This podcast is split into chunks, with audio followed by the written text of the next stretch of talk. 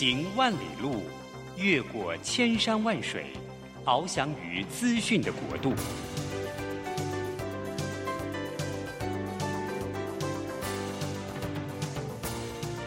以全方位的视野，飞向更高更远的目标。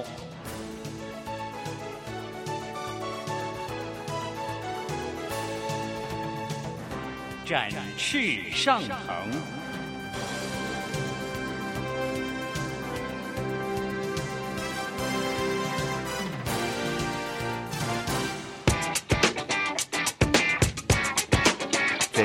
改变的时代中，让我们学习用新思维、新眼光，掌握新趋势，给自己一个看得见的未来。欢迎收听《魅力学习，看见未来》，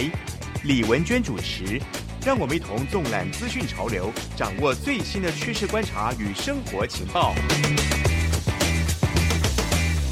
听众朋友早安，欢迎准时锁定《魅力学习，看见未来》节目，我是主持人文娟。其实呢，疫情现在虽然已经到了尾声啊，但是你已经发现有许多职场趋势已经被催生了，特别是面对衰退的阴霾哦。现在有人说呢，现在职场是一个大离职潮或者安静辞职这样子一个大浪袭来哦。特别呢，在一个产业，那就是金融保险业，有非常明显的这个。态势。那今天文娟请来到播音室里面跟我们对谈的哦，其实是一位保险界的女强人。然后，其实她之前在保险界的这个 record 真的是战功历历哦，就是她可以说是新生代的业务王哦。可是呢，没有想到她也受到了这个风暴 来袭哦。所以呢，但是呃，因为呃，我先介绍今天的呃我们的来宾刘家军小姐，家军早安。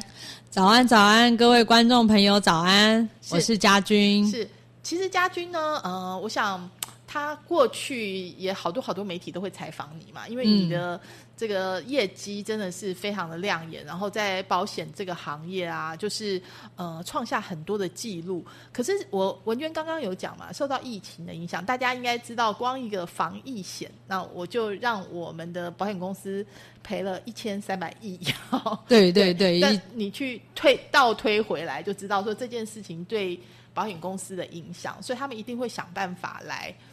cost down 嘛，好，那 cost down 的情况之下会做什么事情？他可能有一些规定就会更加严格，他他会想办法就是呃逼退一些人呐，简单的说是这样。那我们太细节的东西不谈，但是呃，家军可以先谈一下说。呃，因为家军本身也是一位非常爱主的姐妹哈。过去她的职场，因为她看起来非常的年轻，可是其实她的成就在过去这些年来可以说是每年都结出非常多的果子。那我先请家军自我介绍一下好了，好吧？从那个之前职场的经历到现在这样子，嗯。好，各位呃弟兄姐妹，大家早安，我是家军。那我之前呃在保险业呃从事十九年，那等于说我大学。的中间我就已经考上执照了，然后呃我没有做过其他的工作，那唯一就是保险就是我的置业还有事业，所以就是说我很认同保险，因为它是一种利人利己，然后可以服侍神服侍人的一个工作。那呃，为了呃成就保险这样的事情，我本身也有很多的专长。除了呃永康商圈的副理事长以外，然后现在也是呃在就是进行那个中华医养总会啊。那还有就是也也甚至是呃房屋的呃经纪人。所以家军其实你有多少张证照？就是说考过多少张证照？大概呃。因为疫情的话，就是会有十七章。那我研究所也有念三个研究所。你念了哪些研究所？嗯，呃，台艺大的印美所，然后第二个就是我们台大 EMBA 的财经所，那第三个就是台大工位的建管所。现在要招生哦，所以我要负责招生。所以说，其实家军，你的客户有几千人吗？就是，嗯，就是到五千。五千人，大家可以就可以知道这些数字，就可以知道家军真的是不折不扣的这个业绩保险业绩王。可是这个说实在，这个疫情的大浪好嗯袭来，我相信不止你啦，很多的这个业务同仁都有面对这样子的阴霾嘛，哈，就是呃，尤其是越大的，就是可能就目标越明显，对不对？是所以说他他受到了一些影响哈。那现在呃，我想每一个人也不止在保险业，都可能就是尤其中高阶的主管，可能一系之间你就会受到一些元素、一些因素的影响。那这个时候说实在打击会蛮大的。那我直截了当问家军好了，那你你其实是非常难过，对不对？那要怎么样靠主走过这一段？嗯。嗯嗯，我我是其实是真的是不止难过而已，而且是对我自己自信心的摧毁。那我以前都没有想过有这样子的感觉。是对你你的人生可以说就是从进了这个行行业之后，就是一路一路的爬阶梯，这样子一直往上，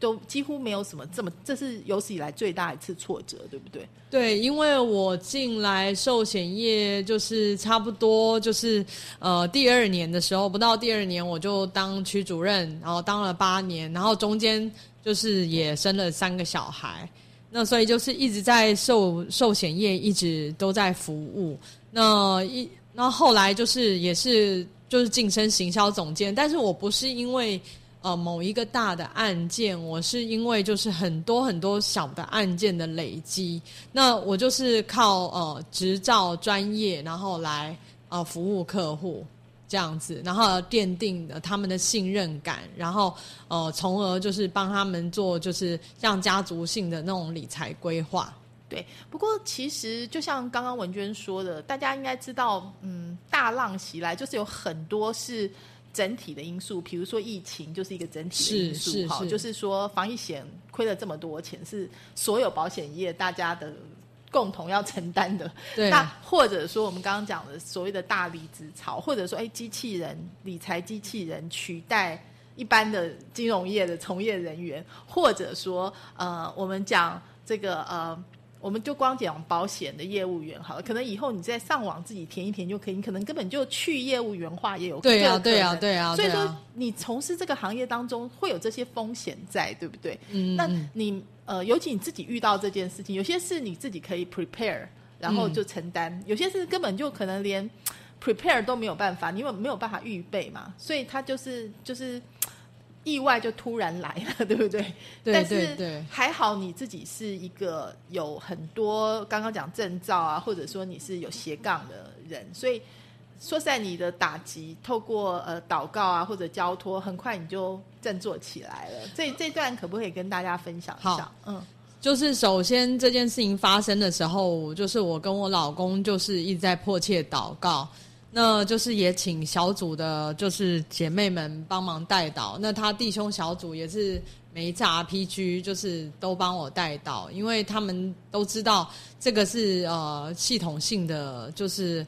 呃风险，因为。整个就是产业，还有包括升息的影响，然后通膨的影响，还有当然最重要是我们防疫保险的估算的错误，然后造成就是整个产业链要就是重整，或者他们呃员工的那个人力人资要重新就是调整这个呃就是投资组合，所以可能我就是变成是这样子的那个一个状况下，那但是就是说除了 RPG 带导以外，我我就马上就是也是跟我的牧师反映，然后也是请他们就是呃呃就是迫切帮我带导，然后用神的话语，然后来带我走过去。然后那时候其实我真的是嗯那些弟兄姐妹就是想过的，其实我也都想过。可是后来我决定就是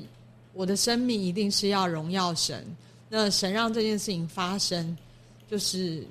一定是要我帮助同样的人，是因为我们刚刚讲说，其实疫情结束之后，大家很多人都发现工作环境已经变了，甚至就是呃，不止台湾啊，这是全世界的情况，嗯就是面对衰退，就是有很多人讲说，就是你就安静的辞职。安静辞职哦，嗯对不是大声的辞。然后另外还有一个很夯的关键字叫做职场备胎。就说你要有第二专长，或者我们说斜杠嘛，拍型对第二曲线，对，嗯嗯嗯那所以从家军的角度，我们就发现，哎，你的名片现在就多了好几张，哎，就是虽然你少掉那个最重要那一张，但是多了好几张。我们刚刚有听到他自己讲嘛，其中包括就是呃，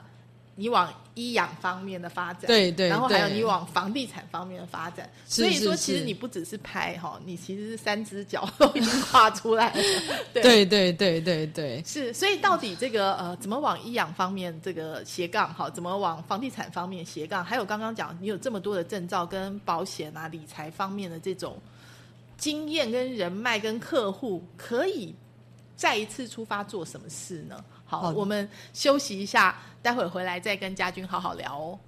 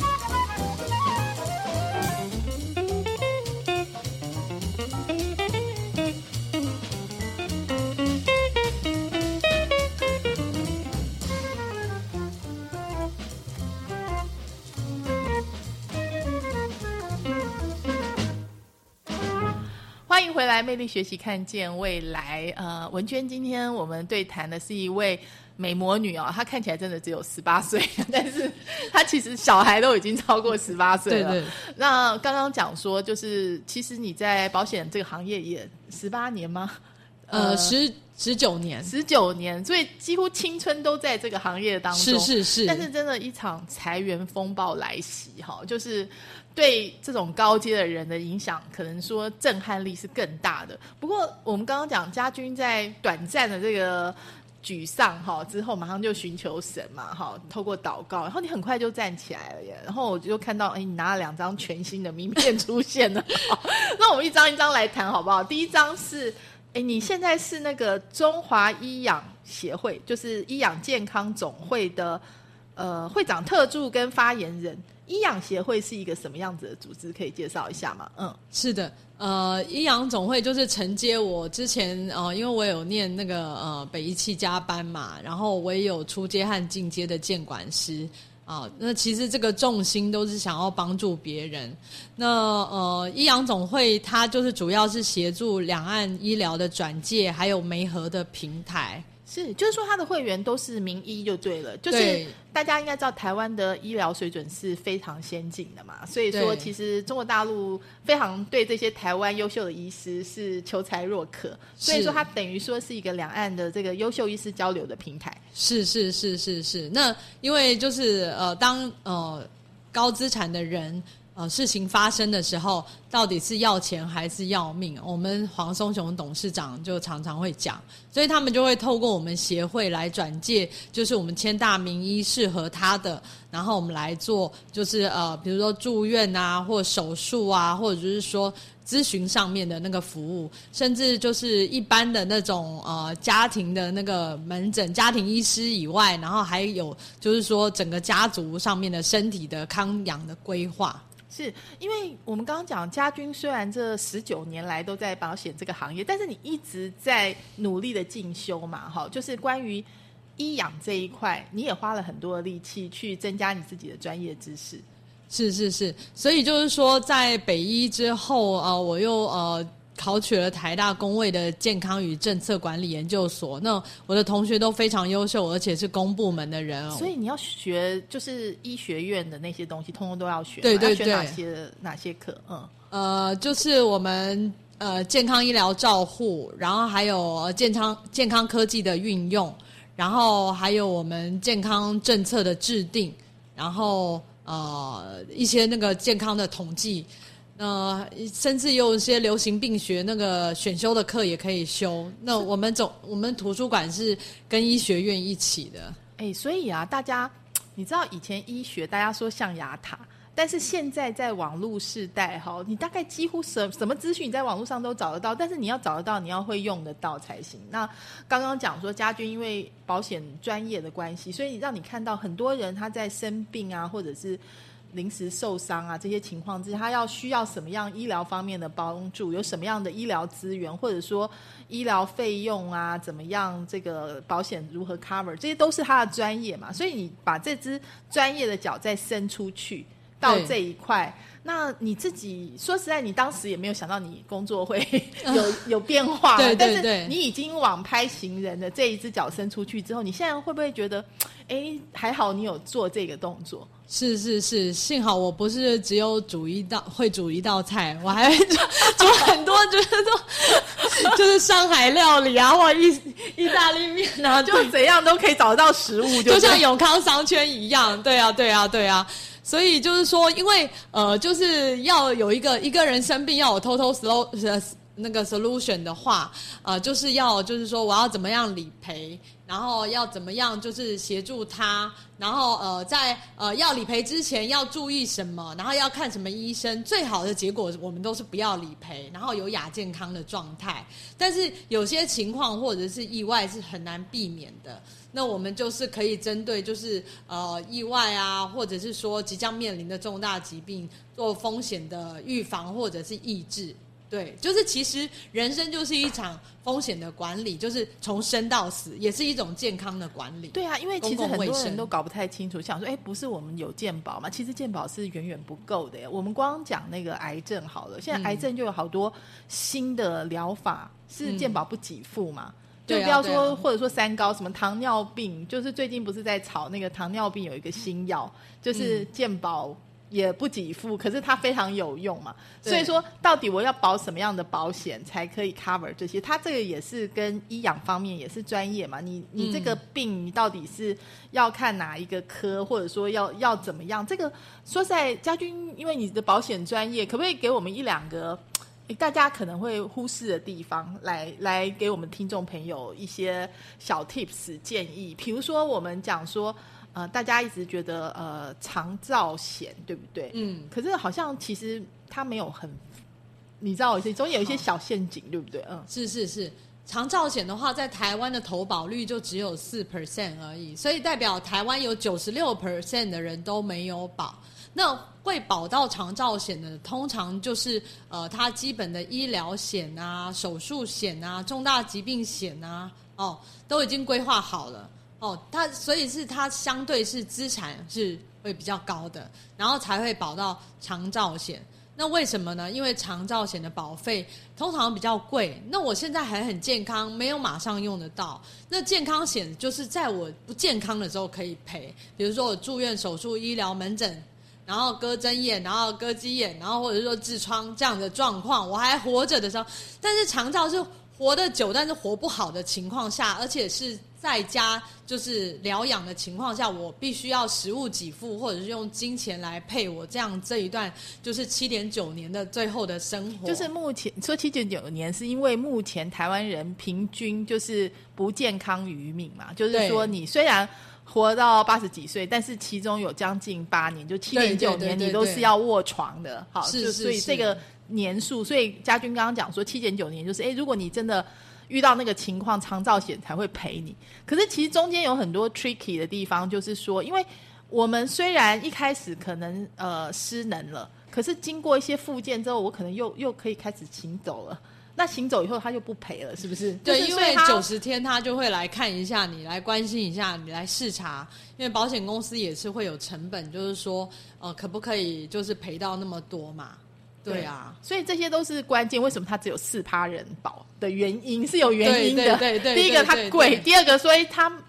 逻辑不是太顺，这样子。嗯。那我记得今年就是十月份的时候，就是呃，保险业有跟政府谈，就是商业保险要商业长照险要一起合作，但是其实防疫险已经让政府很烦，然后那个申诉率也过高，政府要花很多成本在解决这消化这些就是申诉的量。所以就是说，关于这样子政策的制定，商业保险的配合就比较难以执行。那目前就是说，我们针对公务人员有那种就是消费型的长照险，但是其实但不具有公务人员的身份，或你眷属不具有公务人员身份的时候，你就是一年两千多块保费是很便宜，但是其实看得到赔不多，然后也就是也就是只有这样子而已，就阳春面的一个形态。对，所以就是说。商业保险这件事情，就是消费者永远在跟保险公司在做博弈，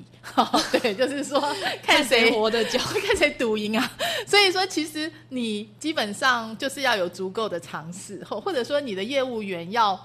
能够真的是啊将心比心，愿意把真实的情况告诉你，而不是只是卖你产品而已。对对，这东这种东西它不好赚钱，他干嘛卖你？他就没有什么兴趣推嘛。对对对对对，是，所以说其实我觉得对家军来讲，就是这十九年的保险从业人员的 top sales 的经历，其实让你累积这方面的专业，你应该是超过市场上百分之九十九点九九九九没有啦，客户最大哦，对对啊，客户最大，所以也许我们现在对保险方面有一些疑问的话，都都可以问你，对不对？对对对，所以其实。我们刚刚讲说医养方面，他也是专家哦。刚刚文娟说：“哎，我觉得现在觉得我手好像有一个肌肉发炎呐。”他说：“哎，他忙看说你可以去哪里？” 我觉得这个也很厉害，对。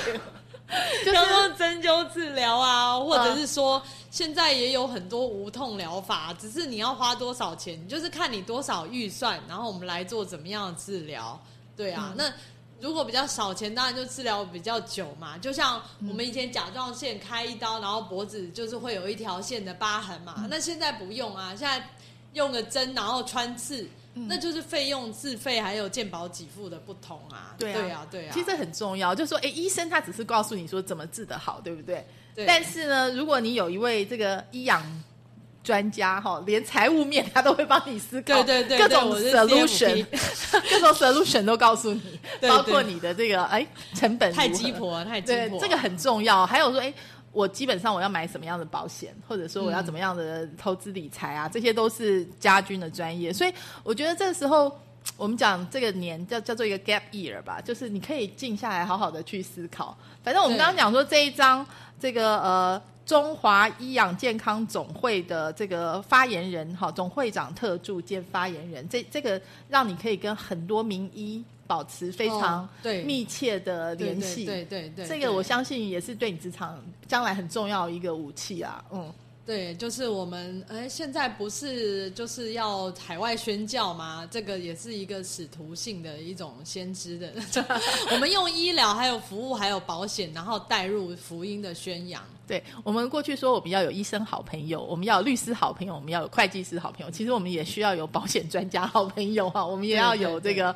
商圈房地产专家好朋友哈。那家军就是我们的好朋友。谢文娟姐妹。好，我们休息一下哈，待会这个。听完音乐回来之后，我们就要请教家军的是你的另外一张名片。哎，结果你怎么速度这么快？你又变成了一个房屋的这个算中介耶？对对对，对你本来就有这证照就对了。呃，没有，就是当我知道呃公司就是的想法的时候，我就赶快就是去去考怎么怎么那么容易？然后是随便马上考马上哎，有。文娟姐一定是很很那个啦，一定是很我们待会你是学霸哎、我们休息一下，待会儿回来问一下家军，这这张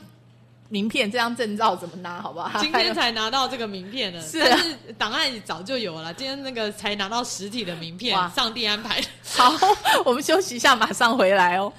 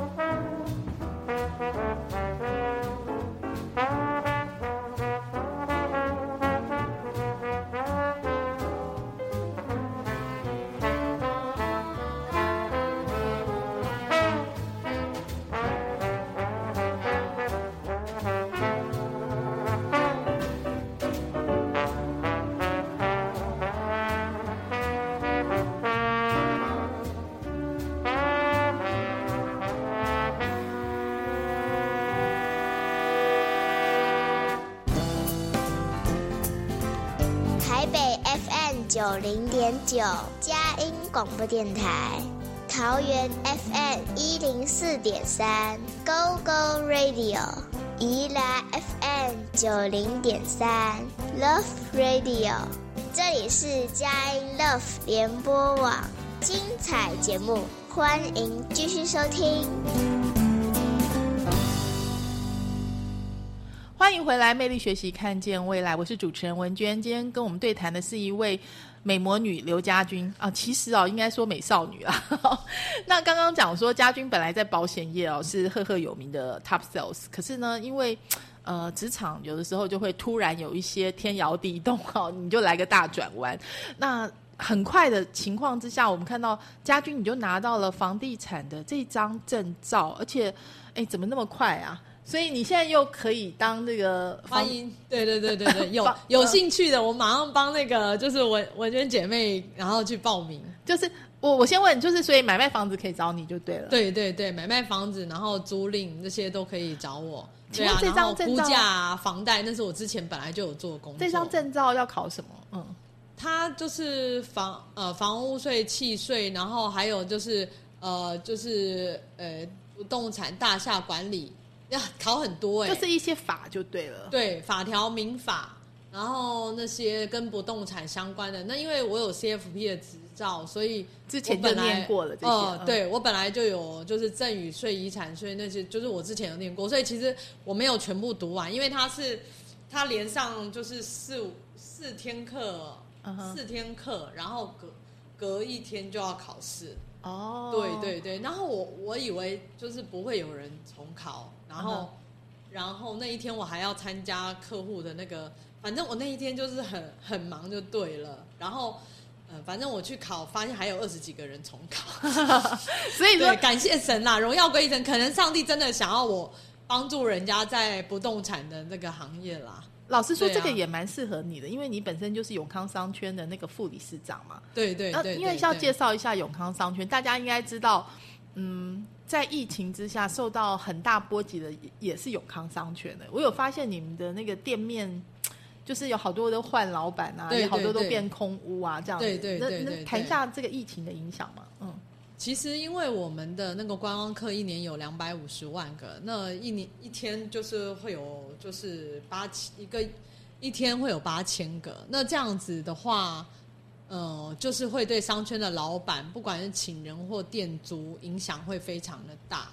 那尤其有康商圈的房租，算是台北是最贵的其中之一啦。对对对，所以他当他没有那么多观光客来支撑的时候，我觉得。老板也没有办法让钱一直烧嘛。是是是，尤其是疫情的时候，所以我们疫情这两三年办了很多次活动，然后也有跟政府申请数位转型的那个计划。那相信我们永康商圈的呃新闻，还有前一阵子的抽奖哦。哦，我也恭喜那个抽到 GoGoRo 那个机车的那个好朋友。那因为市政府也有补助，那所以就是说，呃，电动车也是我们未来的那个趋势啦。那在商圈，因为本来就有做很多服务，然后再加上加上我金融保险的那个专业，我本来就擅长就是呃建价贷款，然后。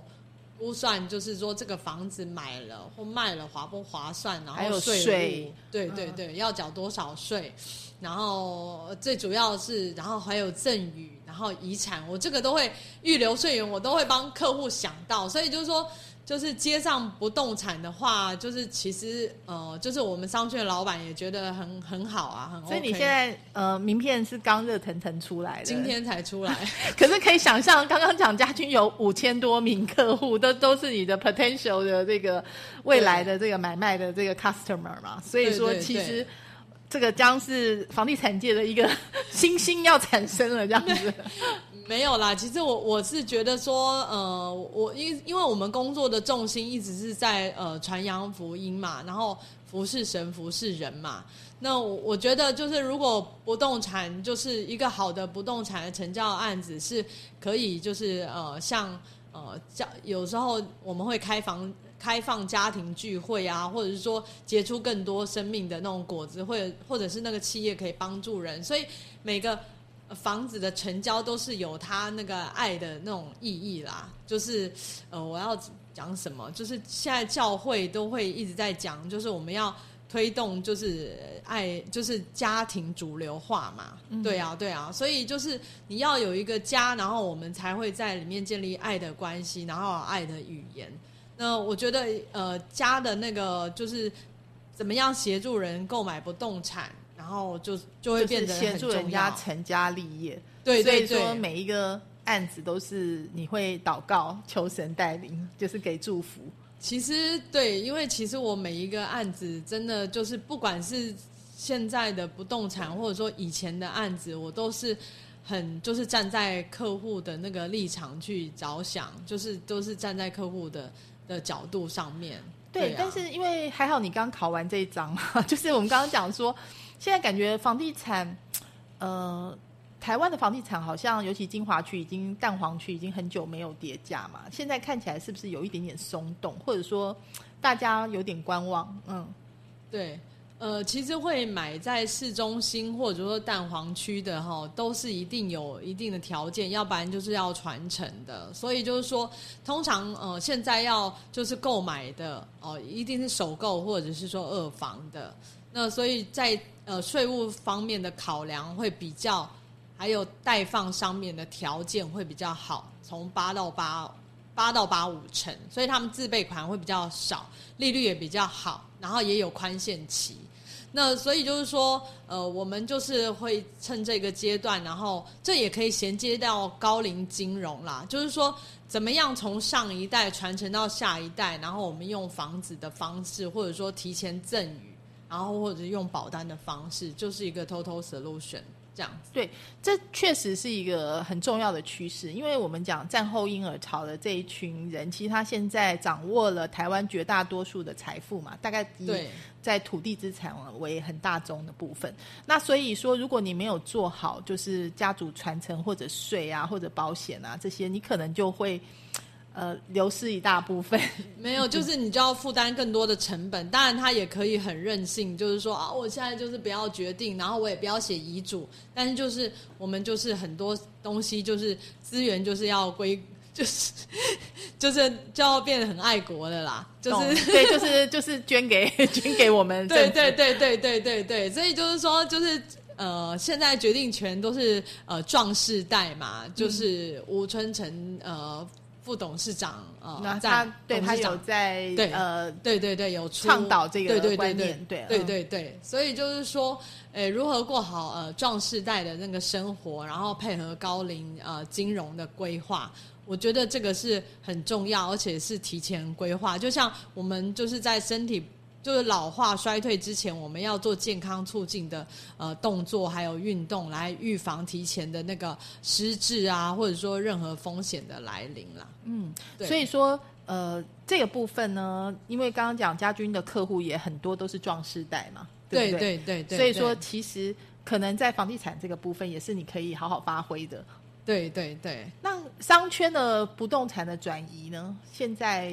可能还是以租为主吧，对不对？嗯，呃，基本上目前商圈持有的人，他们是不会想要卖的，因为嗯光贷款他们就可以贷很多了，都超超过他卖的价值。因为商圈那个呃土地还有呃建物和土地是会一直增长的嘛，对啊，因为它持它的那个地点就是。很好嘛，那严炳立大师有说啊，环境、地点可及性啊，对啊，环境就是呃，我们那里就捷运站可以到啊，然后地点就是 大安森林公园旁边，然后又可以运动，然后可及性就是大家都可以到那个地方，有捷运很方便，然后环境有就是金华新生，然后啊、医院，他到院前死亡就是就医的可进性又方便。对，所以就是说，这个都是我们购物的条件。那我们商圈就是符合这样子的条件中的条件。对，是，所以说就刚刚讲说，难怪那么多房东，我宁可空着不租。西门町，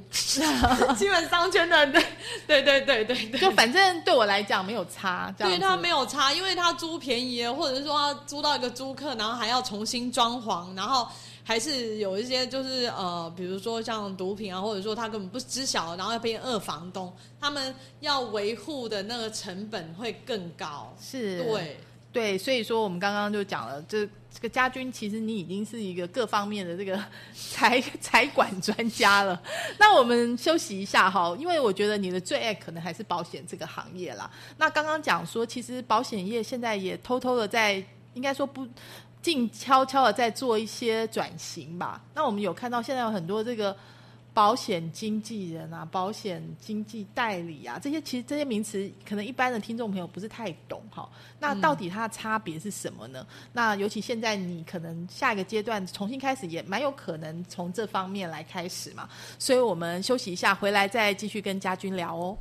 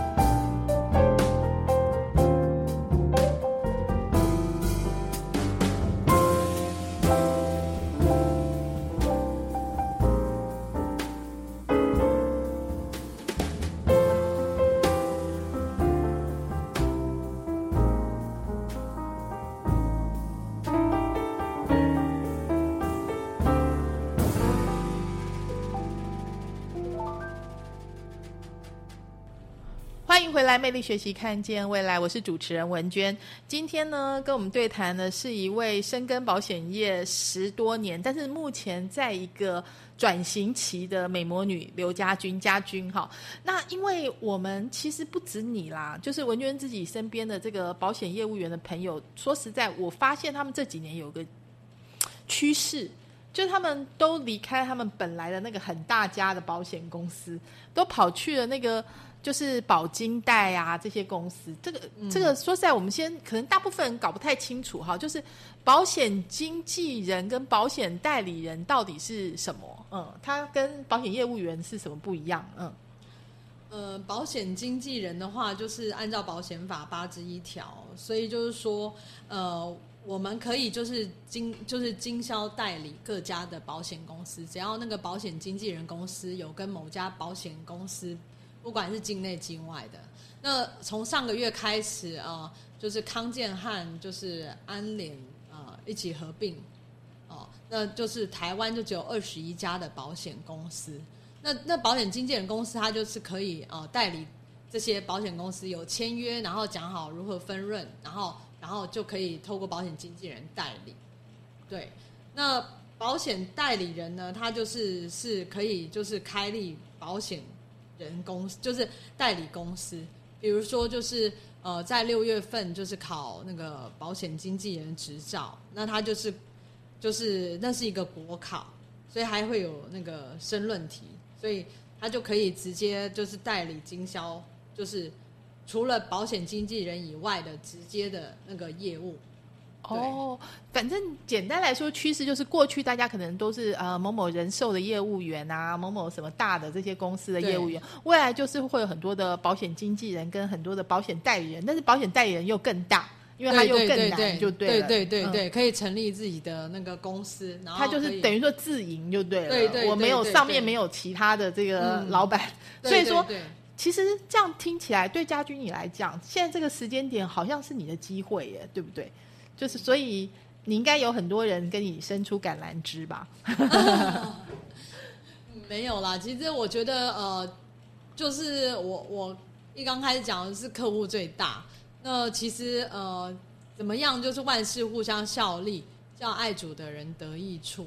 那我们其实做这个工作，其实如果是选择像我上一呃，就是之前经营十九年的公司，那我们也不是为了就是。呃，一定要就是多少的，就是 income，然后进来。我们是为了一种使命。那今天上帝就是要我们，就是出去大海，然后海外留学，去带回更多的呃知识，可以帮助别人的话，那当然会有不一样的看见。那我觉得，呃，经纪人就是还有代理人，都是以客户就是为中心，以客人的需求为需求。那保险公司呢，就是。他只能单销售他们那一家保险公司呃的商品，那我们就是可以帮客户呃搭配投资组合，就像呃我我今天要吃什么餐点是一样的，我们就不会哦我只能吃中式的，我一辈子只能吃中式的，我也可以吃意大利啊，可以吃宜兰菜啊，可以吃台南料理这样子。对，应该这样讲好了，就是一般我们过去讲说某某大的人寿公司的业务员，他们基本上。你们在那个大的公司里面，他会给你一连串的受训嘛，对不对？而且很多的开会，他会逼你的业绩呀，对不对？而且他甚至就是会给你各种训练，还有各种的奖励吧，譬如什么海外旅游啊，给你什么呃业绩王啊这些，就是是个荣誉这样。但是缺点就是说，你只能卖他们家的商品，就是别家的你不能卖嘛。不过好处就是说，因为都是他们家的，他有一整套一一整套的教材，所以你会非常熟，就对。是是是，因为其实我很感谢我之前公司的栽培哦，他这十九年栽培我，真的让我就是不不论是税法或者是专业知识上面，呃都有，然后而且也有带组织，那所以就是说他们一整串的训练，也就是呃强化我自己本身的那个专业，但是就是说呃限制就是在我对客户讲，也只能就是呃就是。他们那一家就是保险公司的商品，我不能站在客户呃的立场呃为角度，然后帮客户做比较，就是或者是说更好的媒合整合对这样子。所以现在就是有所谓的保金贷嘛，就是他们就可以卖其他家各家都可以，承寿险都可以，但是它是不是也会有一些缺点？就是可能有的保险公司会留一些比较好康的商品给自己家的业务员啊，就是不是所有的这个呃保金贷的业务员都可以卖他们的一些拳头或者核心商品。是是是，像嗯银行就是、呃代理很多就是呃就是保险的商品嘛，但是好的当然就是留给自家的业务人员卖，但是其实就是说要看比例啦。那其实我是说，就是客户他都有自己的选择，那我觉得呃就是客户自己。我们会就是让他做比较，还有评估，就像用药或者说诊断治疗，我们会让客户选择最适合他的预算，或者是说他想法的方式。如果他觉得这个经纪人公司就是觉得说，哎，很小啊，会很担心害怕，但其实他背后的保险公司都是国际性的保险公司，也都是银行代理的，其实也不用那么担心啦。而且现在理赔区块链就是大家一起理赔，其实是其实是很快的，对，所以其实真的科技呃转变了很多事，改变了很多事情。对就是说，其实科技也改变了过去的人的职业吧。对，可能过去保险这个行业它就是非常靠人，但是现在可能越来越多越多种商品越来越透明化，就变成说大家自己。在网上动动手指也能做的情况之下，所以就未来可以想象有一大多数，可能有一大部分会被网络或者所谓的机器人对对取代取代，那剩下最值钱的部分，就是保险业务员最值钱的部分是专业知识、跟人脉、跟服务。嗯，那所以现在要比的就是刚刚讲的，就是某一家单一保险公司，还是说这个保金贷的人他可以呃，就是卖很多家？你自己怎么判断呢？就是这两种，嗯，我我的判断就是说，看就是呃，我自己的判断就是，其实保险经纪人是比较灵活，但是他可以呃销售的保险公司，就是可能没有像呃那么知名度，就是说它在主打商品可能不会是那些已经是很知名保险公司的商品，因为那些因为他们会花很多钱在打这些商品或形象，还有设备，还有人工。对，对就是说我自己有自己专属的业务员，我当然会先顾我们家的，吃饱再说这样子。所以我可以想象，就说，哎，那个就是你刚刚讲，所以说一些比较台湾知名度没有这么高的，可能才会给这些其他的这些保金贷的这些人，他他来卖吧。，对对对，这对对所以未来可能就是。兄弟爬山各自努力咯，到底谁的服务好，谁的商品那个吸引力强？对对对对对，所以我我我是认同文娟姐妹讲的话。那我觉得就是说，还是以客户为中心啦。就像我们医疗就是以病人为中心，就是规划出就是适合客户的预算，然后还有身体的那个体况，或者说家族的背景，这个才是我们所要追求的，而不是追求自己要的。对，对，那这样讲说，其实很多的所谓这种保金贷的公司，它现在也像雨后雨后春笋一样嘛，越开越多，然后大家嗯可能也会走向越来越专业化哦。嗯就是例如，可能你是呃刚刚讲的长照险啊，或者医疗险的那个某一家，它它特别强是这个也不一定。我觉得也是要。祝福家军啊，就是这个时间点你有这么多的专业，相信神一定会开路的哈、哦而且感觉你真的现在这个时代，你的专业真的是真的完全不用害怕 这样子。谢谢文娟姐妹，谢谢，谢谢感谢神。也谢谢听众朋友的收听哦。其实我想每一个人在不管怎么样个一帆风顺法，有的时候就是。